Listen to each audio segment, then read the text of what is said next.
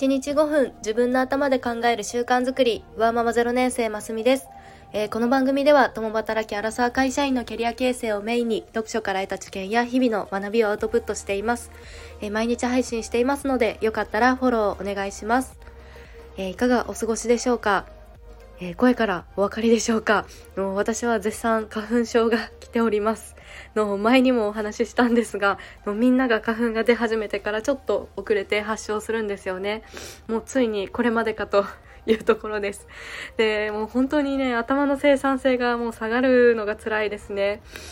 で、まあ、本当にそういえばですがもう花粉症で音声配信続けてる方って、まあ、この時期どうしてるんだろうっていうのが気になってしまいました。のよければ対策を教えてください。のちょっと休み休みで収録をしてみようと思いますがあのお聞き苦しかったら本当にすいません、えー、今日のタイトルは、えー、当たり障りないは誰にも刺さらない」っていうタイトルにしたんですが、まあ、ちょっとハッとする言葉ではないですか？でこれは、えー、私の本業のあのマーケティングの仕事をしているんですがその時に上長から言われて、まあ、ずっと頭に置いている言葉なんですよね。で今日はちょっととあるウェブサービスが終了するっていうような記事をあの今日見てでそこから着想を得てお話をしたいなと思います。の当たり障りないは誰にも刺さらないっていうのはまあ逆に言うとこう明確なコンセプトがあれば長く続いて愛されるサービスになるんだなというようなお話です。で今日のお話は、まあ、何かしら発信をしている方にはもちろんのコンセプトって何だろうっていう視点でこう世の中のものを見れると面白いなと思います。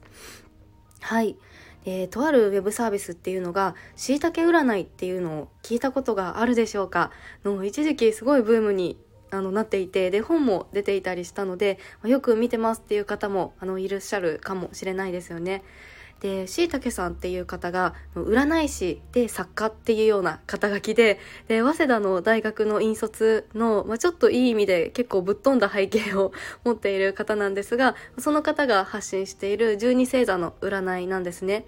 でそのしいたけ占いっていうのはもともと「防具ガール」っていうファッション雑誌「防具のウェブマガジンでなんと8年半毎週の12星座の占いとで年間の上半期下半期の2回え相当なこのボリュームのこの星座別の占いっていうのを、まあ、半期ごとにも書き続けてこられていてっていうようなあの占いです。で私前職がすごい女性がまあ多い職場だったんですがもうめちゃくちゃこうみんなハマっててなんかすごい当たる当たるっていう風に 盛り上げててでそれで知ったんですけれどもまあ、ただこの VOGUE GIRL っていうのがあの今年の6月にサービスを終了するっていうことででそれに伴って一旦しいたけ占いも掲載終了というような発表を今日されていました。で、まあ、またこう違う場所でなのか、まあ、何かしらの形でこのしいたけ占いも再開はされると思うんですがこのしいたけさんがこれまでのこう思いとかその VOGUE GIRL さんとのエピソードとかをノートにあの気持ちを書かれていてでそれが数人の友人に「防具ガール」の編集部を最初紹介されてで会ってその日に12星座占いできますか？って聞かれて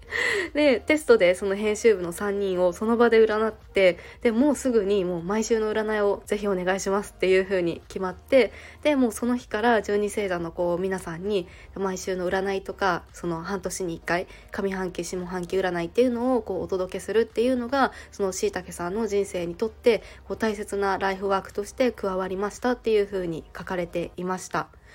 で私自身はこうあんまり占いってなんか根拠は何なのかとか 考えちゃうんですがなんかしいたけ占いってこう何がすごいってこうしいたけさんのその独特なこうものの見方とかその文章の書き方というかなんかその表現とか間の取り方っていうのがこう思わず読み込んじゃうんですよね。でなんかそれで今回のノートにはそのしいたけ占いっていうのにはそのしいたけさんの中でこう絶対に譲れないコンセプトがありましたっていうふうに書かれていました。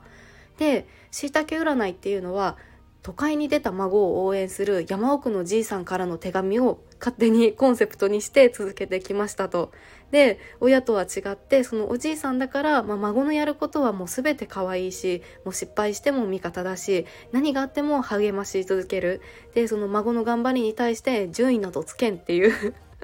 でそんなそのおじいさんからこう孫への十二星座占いっていう、まあ、そのぶっ飛んだコンセプトがあってで、まあ、最初はそれが読者に受け入れられるかっていうのは不安だったけれど、まあ、その自分なりに攻めたこのしいたけ占いが、まあ、本当にこの8年半もこうみんなに受け入れられてで本当に感謝しますっていうようなことが書かれていました。で、まあ、あのこれを読んで今日は着想を得たんですけれどしいたけ占いでしいたけさんが、まあ、こんな風なこうコンセプトを持っていたっていうのは今日初めて知ってで、まあ、ただこの、まあ、明確なコンセプトがもう本当に大事なんだなっていう風に思いました。でコンセプトってその誰に何をっていうのを突き詰めることなんですよね。でしいたけさんだと都会に出て頑張る孫に山奥のじいさんが応援の手紙を送るっていうことですよね。でこの誰に何をっていうこの明確な指針があるからこうブレずにこうたった一人に刺さる言葉を伝えられることができて、まあ、それが結果的に8年半も多くの読者がつくこのファンがつくサービスになっていったんだろうなというふうに思いました。のぜひ一度あのしいたけさんのこの表現力というかこの文章をぜひ読んでみていただきたいなと思います。はいで今日はこのしいたけ占いのこのサービス終了の、ノートを見てこう着想を得たお話ということでこの誰に何をっていうこの一貫したコンセプトを持つことでそれが長く続けられるというか、愛されるサービスになるのだというようなお話をさせていただきました。